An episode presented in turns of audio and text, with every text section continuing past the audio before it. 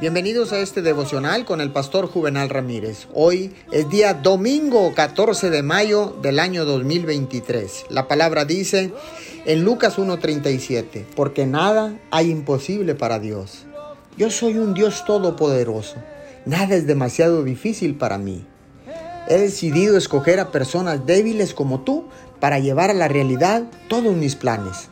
Tus debilidades tienen la virtud de sensibilizarte a mí. Por lo tanto, que no te atemoricen tus limitaciones o las demandas del día que te pidan más de tus fuerzas físicas.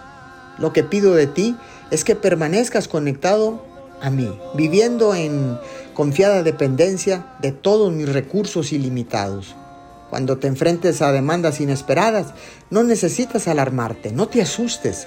Recuerda que yo estoy contigo Háblame y escúchame mientras yo te hablo a través de cada situación difícil. Yo no soy un Dios descuidado.